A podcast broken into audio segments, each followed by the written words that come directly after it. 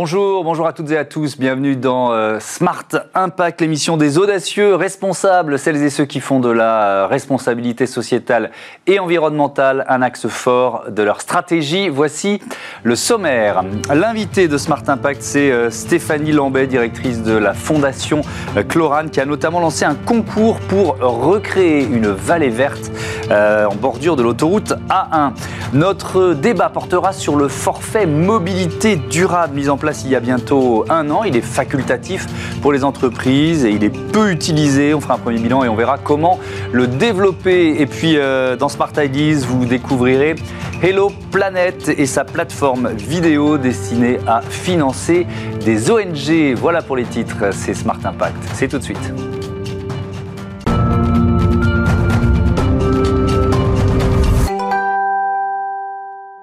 Et avec nous euh, en visioconférence, Stéphanie Lambert, la directrice de la Fondation Chlorane. Bonjour, est-ce que vous m'entendez bien? Oui, je vous entends très bien. Bonjour. Bienvenue à vous. Vous avez été pendant longtemps en charge de la stratégie RSE de cette marque euh, du groupe euh, Pierre Fabre avant de, développer les, les, nouveautés côté fondation. en quelques mots, sur quoi repose l'engagement RSE de Chlorane? Alors, effectivement, maintenant, je suis, je suis passée côté fondation, mais la, marque euh, est très engagée sur la partie euh, euh, éco-conception des produits. Et comme vous savez, l'ADN de la marque repose sur la naturalité. Et donc, il y a un très gros travail en cours, justement, pour pousser encore plus loin cette naturalité.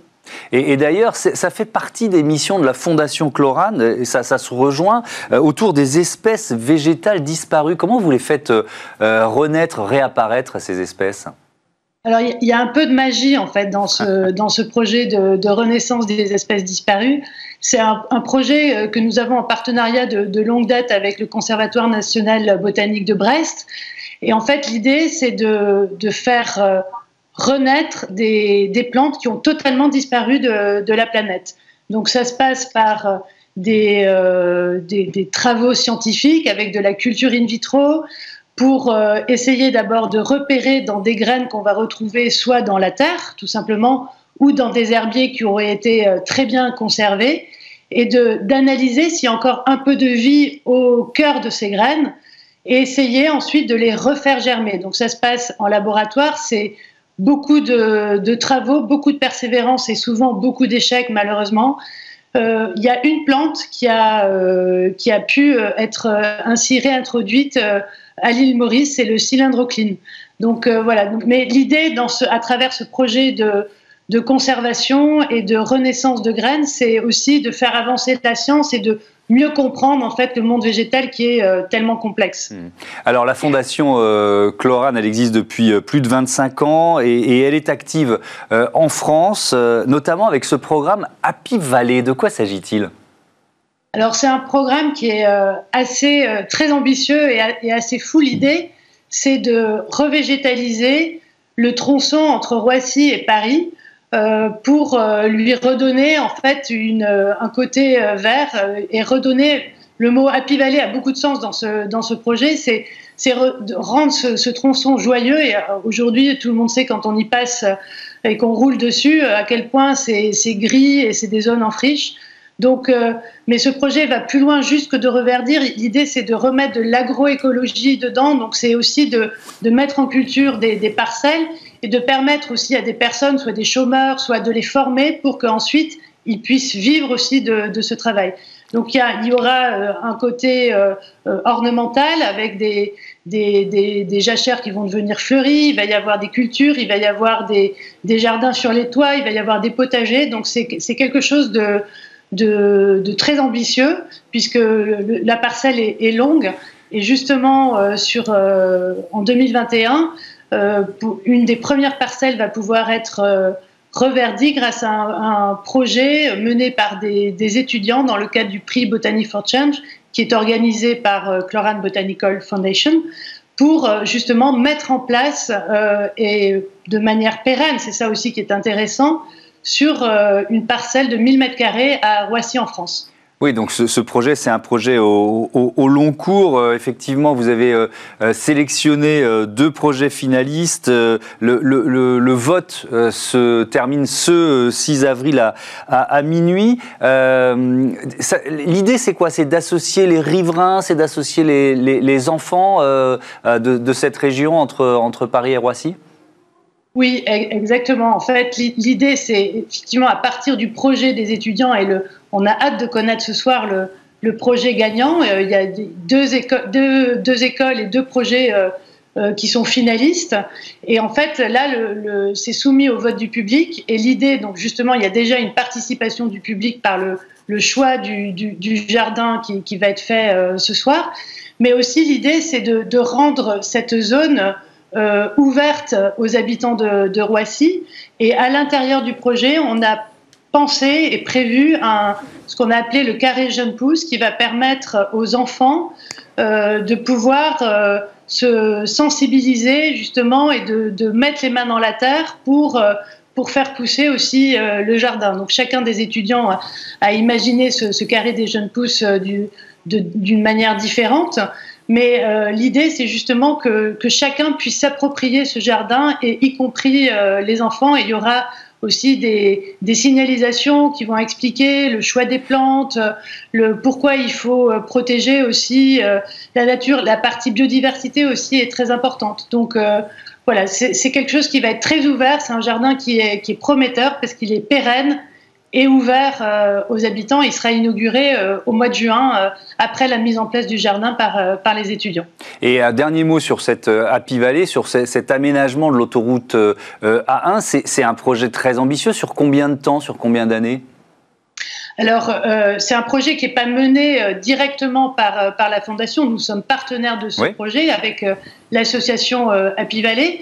Et c'est un projet dont l'objectif, c'est 2024. C'est la visée, c'est les, Jeux olympiques, en fait, que ce soit une vitrine aussi euh, pour, euh, pour la France, pour tous les, personnes et les, voyageurs qui vont venir assister aux Jeux olympiques, qui puissent, quand ils passeront sur cet axe euh, autoroutier, qui puissent découvrir justement cette vision d'agroécologie durable. Alors, la Fondation euh, botanique Chlorane, je l'ai dit, elle existe depuis plus de 25 ans. Euh, vous accompagnez des projets euh, sur les cinq continents. On va, va pas pouvoir tous les, citer, mais il y en a un dont on a déjà parlé ici et qui est, assez symptomatique et qui là aussi mobilise le, rêve. C'est la Grande Muraille Verte dans, le Sahel. De, de quoi s'agit-il? Quel est l'engagement de la Fondation Chlorane alors, la Fondation est engagée dans ce projet depuis 10 ans déjà. Et euh, chaque année, nous, euh, plantons 10 000 dattiers du désert euh, par an. Donc cette année, on va arriver à 100 000 dattiers du désert plantés. Mais au-delà de, ces, plantations, on lutte contre la désertification au Sahel. L'intérêt de ce projet, c'est que non seulement on va revégétaliser, on va reverdir, on va créer une ceinture végétale, mais on va permettre aussi aux populations locales de mieux vivre. Euh, elles vont retrouver, euh, grâce à cette euh, verdure, il va y avoir autour des, pépinières et des, cultures, des jardins potagers qui vont être mis en place. Il y a 1500 jardins qui ont, qui ont déjà été mis en place et qui sont gérés par des, des collectifs de femmes donc qui peuvent, qui s'approprient ce jardin, qui du coup vont récupérer les, récoltes et les fruits de, de, ces jardins potagers pour les vendre. Donc permettre aussi d'avoir des meilleures conditions de vie, un revenu additionnel, une alimentation diversifiée. Donc euh, on est euh, dans un cercle vertueux, on est vraiment dans du positif. On voit que la biodiversité est en train de revenir. Il y a même des, des abeilles qui sont revenues, des petits mammifères qui sont revenus. C'est un projet qui est, euh, qui est vraiment, alors pour le coup, sur du long terme, puisque c'est un projet extrêmement ambitieux qui part de, du Sénégal et qui a l'objectif d'aller jusque de l'autre côté de l'Afrique, de traverser euh, jusqu'à Djibouti. Donc pour l'instant, on, a démarré, on est au Sénégal en partenariat avec le CNRS, qui est, qui est l'acteur euh, principal de ce projet. Et euh, donc l'idée, c'est de, rester justement, c'est un peu la, vision de la fondation, c'est quand on s'engage dans un projet, c'est pour longtemps, c'est pas juste un, one shot pour juste faire une action, mais c'est justement d'avoir l'effet bénéfique et profitable localement. Et alors justement, il, il, nous reste une minute seulement, Stéphanie Lambert, mais pour parler de ce projet en Équateur, vous venez de vous y engager. De quoi s'agit-il Et peut-être pardon, le, temps, le temps nous compte, mais euh, en, une minute, pourquoi il y a une urgence là-bas Parce que malheureusement, l'Équateur est un, est un des pays d'Amérique du Sud qui a le, le, record de vitesse de déforestation. Donc là, ce projet, c'est de replanter des arbres en collaboration avec euh, une association euh, franco-équatorienne qui s'appelle Ishpingo pour replanter des arbres et permettre aux fermiers quichois, qui sont les populations locales, qui sont pauvres, qui coupent des arbres pour les vendre et pour vivre. L'idée, c'est justement de replanter des arbres pour régénérer la forêt, tout en étant les fermiers euh, qui choisissent, donc en choisissant des modes de, plantation en agroforesterie qui vont être à la fois bénéfiques pour l'écosystème, pour la forêt, mais aussi pour les Quichois en leur permettant de mieux vivre des arbres qu'ils vont planter. Donc il y a une formation, un accompagnement individuel de A à Z du projet pour qu'ils s'approprient le projet et que derrière, ils puissent être autonomes. Et donc ainsi, on va redonner à la fois vie à la forêt et redonner aux, Quichois et aux, populations locales de, de mieux vivre. Donc là aussi, on n'est que sur du positif. Merci beaucoup. Merci Stéphanie Lambert. À bientôt sur euh, euh, Bismarck. Voilà tout de suite euh, notre débat sur le forfait mobilité durable.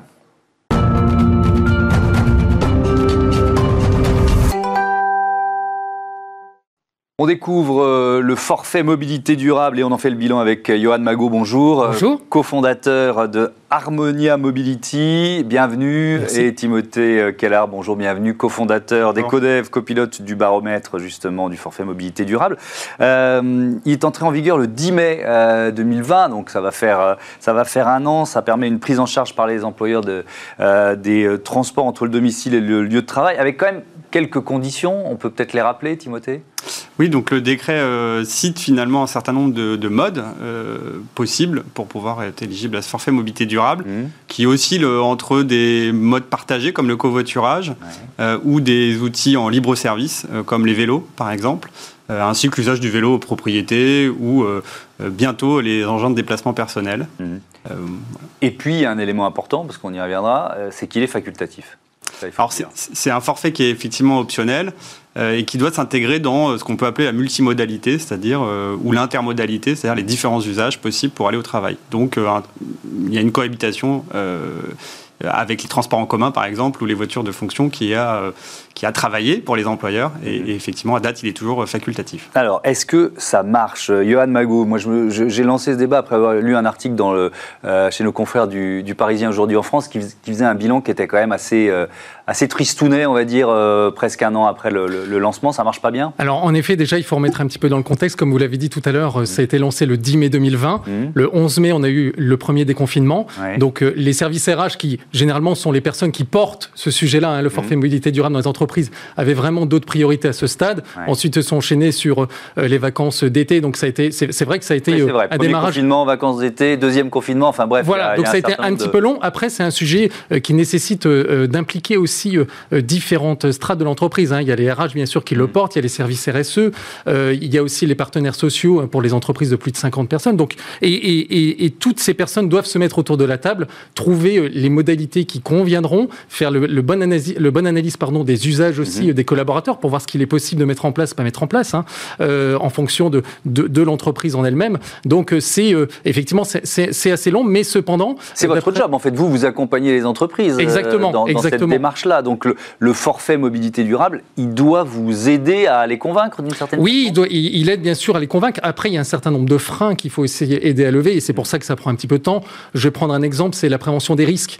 On a, euh, comme vous l'avez euh, certainement vu, euh, le vélo qui a pris un essor assez important, mhm. assez naturel avec le contexte sanitaire que l'on connaît. Mais les, les, RH sont évidemment très sensibles à la sécurité des salariés pour se rendre au travail. Ils veulent pas faire n'importe quoi non plus là-dessus. C'est-à-dire que s'ils financent via le forfait mobilité durable, il y a une responsabilité entre le le, Voilà, ça rentre dans le cadre de la prévention des risques. Mmh. Et, euh, et, également, côté salarié, euh, même si on, se dit que euh, pédaler, ça ne s'oublie pas, hein, c'est ce qu'on entend bien souvent, techniquement on le sait, mais, mais les, collaborateurs, il y en a certains qui savent pédaler, mais ils ne sont pas tout à fait à l'aise pour circuler dans des conditions avec des voitures, des deux roues, des piétons, d'autres vélos, circuler dans Paris, traverser la rue de Triomphe, par exemple. ou dans les grandes villes, c'est un peu le même, le même schéma. Et c'est vrai qu'il faut s'habituer à une, à une mobilité partagée. Exactement. Timothée Keller, quel bilan vous faites Vous, c'est vrai que pour l'instant, à ma connaissance, il y a peu, par exemple, de grandes entreprises qui se sont engagées dans, dans la démarche. Alors il faut, il faut peut-être juste recontextualiser le sujet du forfait mobilité durable, qui est effectivement un sujet récent et qui est à intégrer dans les négociations annuelles obligatoires via le volet qualité de vie au travail pour les RH. Donc déjà, c'est une notion qui était environnementale, qui est devenue une notion très qualité de vie au travail. Donc c'est ce qui explique le, le, le, le, manque, on va dire, de compétences peut-être des employeurs à intégrer ce sujet. Pour le, sujet vraiment du déploiement en tant que tel, oui, euh, faut définir le périmètre, faut définir les montants, faut définir euh, éventuellement euh, tous les à côté, comme éventuellement des services de prévention, pourquoi pas. et donc là, on voit qu'entre la situation sanitaire actuelle et ce sujet qui est récent, avec peu de compétences en interne, on voit bien que la, mayonnaise. Euh, euh, Je vais mettre les pieds dans le plat. Est-ce qu'il n'est pas trop compliqué, tout simplement? Est-ce qu'il n'y a pas un côté euh, usine à gaz quand il faut l'utiliser, mais alors en même temps l'associer au dispositif qu'on utilise, c'est plafonné fiscalement? Enfin bref, on a un peu l'impression que les entrepreneurs, si, si c'est trop compliqué, ils n'y vont pas. Alors, sans dévoiler les résultats du baromètre qui, seront la semaine prochaine, mais on a effectivement une difficulté à appréhender le sujet en fonction des, typologies d'entreprises et des profils. Donc, donc non, il n'est pas si compliqué que ça. par contre, à la première lecture, on peut avoir plein de questions qui se posent au niveau opérationnel. Donc en fait, on, pourrait dire qu'il est peut-être euh, euh, pas compliqué, mais il faut bien connaître le sujet. Ce qui, du coup, effectivement, euh, amène à, se dire que pour certains, c'est trop compliqué. Bah oui. on, tourne un peu, on tourne un peu en rond. Donc, alors, moi, j'aime bien les gens qui apportent des solutions. Donc, vous proposez quoi? Ah, bah alors, nous, c'est assez simple. De toute manière, aujourd'hui, en termes d'accompagnement, il faut objectiver, donc faire des analyses en amont pour comprendre le potentiel, pour mhm. savoir si on va passer beaucoup de temps sur un sujet qui a un fort potentiel de report modal, donc de pratiques qui oscilleraient ou passeraient de la voiture seule à d'autres modes de transport plus économe en énergie. Mmh. Donc ça, c'est le premier sujet. Et en fonction de ce résultat, on va euh, avoir des pistes. Et en fonction de ces pistes, on va peut-être se poser plein de questions ou pas. Euh, ce qu'on peut voir, c'est que finalement, les accompagnements aujourd'hui, lorsque les employeurs sont de bonne composition sur le sujet, ils sont pas très compliqués en fait. Euh, voilà, il faut simplement peut-être positionner le curseur et aujourd'hui positionner le curseur sur la mobilité durable au regard des enjeux euh, économiques et sanitaires, c'est probablement pas la priorité des DRH. Oui, euh, effectivement, il y a le contexte. Johan Magot, si vous deviez, alors justement, imaginons faire la, promotion du forfait mobilité durable, quels avantages peut-être d'abord pour les salariés, vous diriez quoi? Ah ben pour les salariés, déjà, il y a une notion de pouvoir d'achat qui rentre en jeu parce que aujourd'hui, d'après les études INSEE, il y a plus de 70% des personnes qui utilisent la voiture pour aller au travail sur des trajets euh, majoritairement inférieurs à 7 km. Mmh. Et on est quasiment tout seul. Hein. le ratio exact, c'est 1,08 personnes dans la voiture. Donc déjà, euh, essayer d'aller sur une autre euh, mobilité, donc sortir de la dépense de la voiture et, aller sur une autre mobilité, mmh. ça va déjà permettre de réduire, voire supprimer, pourquoi pas, le budget voiture, utiliser autre chose, du covoiturage, de, de, de l'autopartage, le vélo pour se rendre au travail. Mmh. deuxièmement, alors, le, et je reprends l'exemple du vélo, hein, qui, qui, qui, est un bon exemple là-dessus, c'est aussi source de bien-être plutôt que de rester euh, sédentaire dans la voiture. Là, on utilise le vélo, on fait des efforts donc pour son bien-être physique, mhm. euh, pour euh, ça, ralentit les risques cardiovasculaires. donc, et, alors, est-ce que, et je, je, bascule sur l'autre aspect, est-ce que ça a aussi des avantages pour euh, les entrepreneurs, parce que si leurs salariés euh, se sentent mieux, sont en meilleure forme physique, on peut imaginer qu'ils seront, euh, seront mieux aussi dans leur boulot. Ah, mais exactement, exactement. Ce sont des gains de productivité énormes. Hein, mm. D'après certains spécialistes, c'est assez considérable. Ouais, C'est mm. assez considérable. Et d'ailleurs, il, il, est estimé qu'il y a à peu près un tiers des démissions d'entreprise qui sont dues à cause de la mauvaise qualité des transports pour se rendre sur son lieu de travail. Mm. Donc ça peut aussi répondre parce que proposer autre chose. Après, il faut que la motivation soit suffisamment intéressante pour les salariés pour qu'ils oublient le confort de la voiture et utiliser une autre, une autre mobilité en fait. Euh, comment on peut euh, booster ce forfait mobilité durable? Est-ce qu'il faut le rendre obligatoire, Timothée Kella Alors le rendre obligatoire forcément pousserait les employeurs à l'intégrer. Après, est-ce que euh, l'intégration serait la plus ambitieuse possible? Je ne sais pas. Tout dépend de l'obligation et des contraintes associées. Mhm.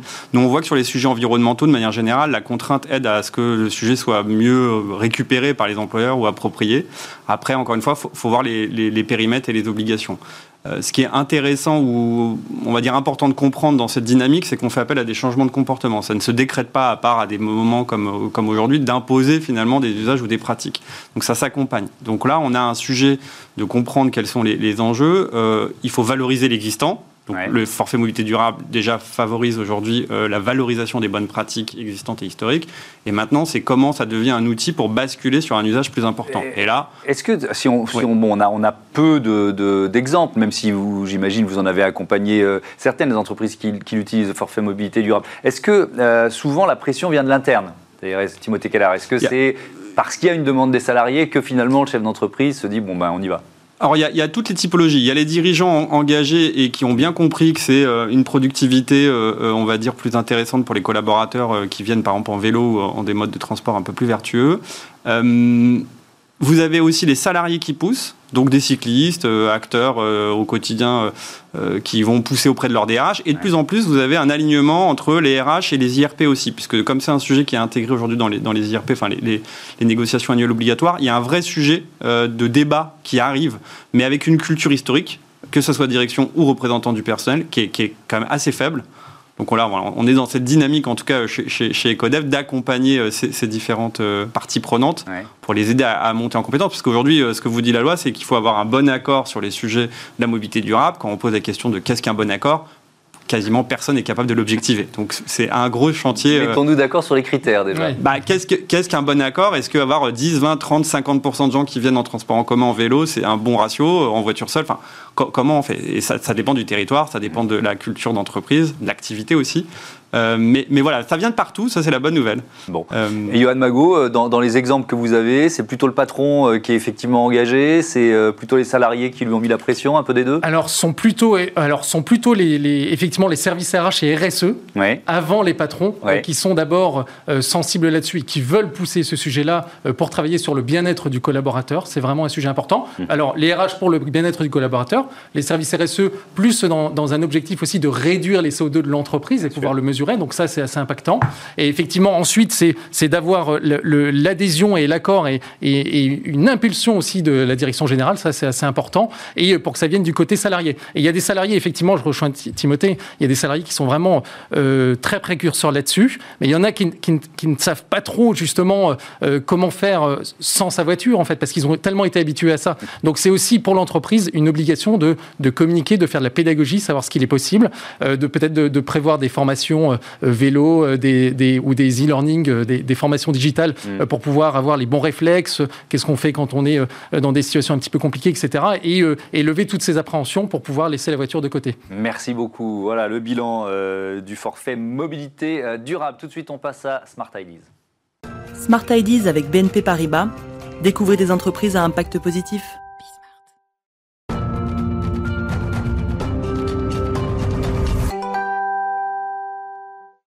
Smart Ideas, la bonne idée du jour. Euh, elle est signée Jean-Baptiste Nicolas. Bonjour, bienvenue. Bonjour Thomas. Vous êtes le fondateur de euh, Hello Planet. C'est quoi? Quand est-ce que vous l'avez créé? Avec quelle idée? Oula, c'est une idée qui remonte à il y a pas mal de temps. J'ai eu l'occasion de, produire des, vidéos de sensibilisation pour la COP 21. Et ensuite, je me suis dit, tiens, ça serait sympa que ces, spots de pub là euh, ben, aient une, seconde vie. Euh, et, j'ai cherché une plateforme en France ou à l'international où on pouvait les mettre encore gracieusement à disposition. Et je ne l'ai pas trouvé. Et donc, je me vous suis dit, il faut, faut la créer. Voilà, je me suis dit, bah, pourquoi pas, il y a un truc à faire, ça c'est sûr. Et, euh, et, donc, je voulais pas faire un, YouTube green. Et, donc, voilà, je me, je me suis lancé dans ce projet avec un double objectif euh, d'impact et complémentaire. Le premier, c'est de sensibiliser les gens et leur, faire, changer leur comportement et leurs habitudes avec des contenus inspirants. Euh, et de qualité, et puis aussi leur permettre de soutenir et de financer des projets d'ONG en faisant un don gratuit. Alors c'est ça, donc dans le fonctionnement de, cette euh, plateforme vidéo que vous, lancez, en fait, déjà le, contenu pour commencer, comment vous choisissez les films? Alors, il faut que les films aient un impact hein, et, soient de qualité. C'est ce qu'on ce qu'on garantit sur la plateforme. Donc, c'est aussi bien des vidéos que des podcasts ou des articles blog. On a à peu près 800, 800 euh, euh, contenus disponibles aujourd'hui sur la plateforme et avec une dizaine euh, chaque, semaine qui, qui, qui vient en du plus. reportage, ça peut être une interview de personnalité aussi. Alors, c'est un peu tout. Alors, nous, on produit des contenus à peu près à 10-15% et le reste, ce sont des, vraiment des, des, éditeurs, des partenaires qui nous, donnent, qui nous mettent à disposition disposition leur, leur, leur programme, leur contenu. C'est à la fois des documentaires, des reportages, c'est plein de youtubeurs qui nous donnent aussi plein de, plein de vidéos, c'est des institutions, c'est des ONG évidemment, et puis voilà, et puis vous trouvez votre bonheur parce qu'il y a plein de choses différentes sur plein de thématiques, parce qu'on on a quand même suivi les ODD de, de, de l'ONU, ça c'est très important pour nous. Donc on a tout ce qui est alimentation, tout ce qui est eau, océan, tout ce qui est zéro déchet, voilà. Donc les objectifs de développement durable de, de, l'ONU. Donc l'idée c'est que ce soit inspirant pour le téléspectateur, qu'on puisse éventuellement y picorer des idées, les, les, les, dupliquer. Et puis effectivement, il y a une possibilité de, de quoi? De choisir de financer des, certains projets Alors le principe est extrêmement simple. Vous venez sur la plateforme, vous regardez une vidéo, vous gagnez des points en regardant cette vidéo. Mhm. Ensuite, avec ces points, vous les donnez à des projets d'ONG qu'on met en avant sur la plateforme. Et nous, on transforme ces points euh, en argent pour les ONG grâce à la publicité solidaire diffusée avant chaque vidéo. Voilà, avec nous, la publicité fait du bien.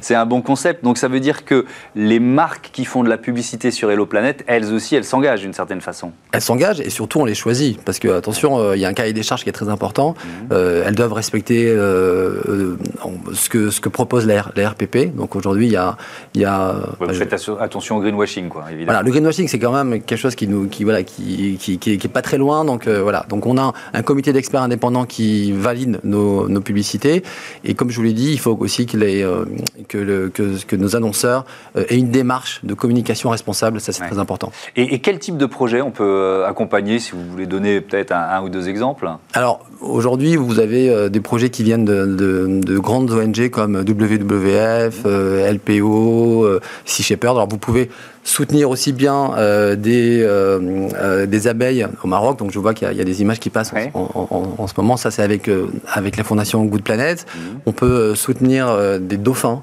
aujourd'hui qui sont massacrés sur les côtes atlantiques avec Sea Shepherd. Et on peut aussi aider des jeunes étudiants qui sont en situation de précarité avec la fondation Lafage.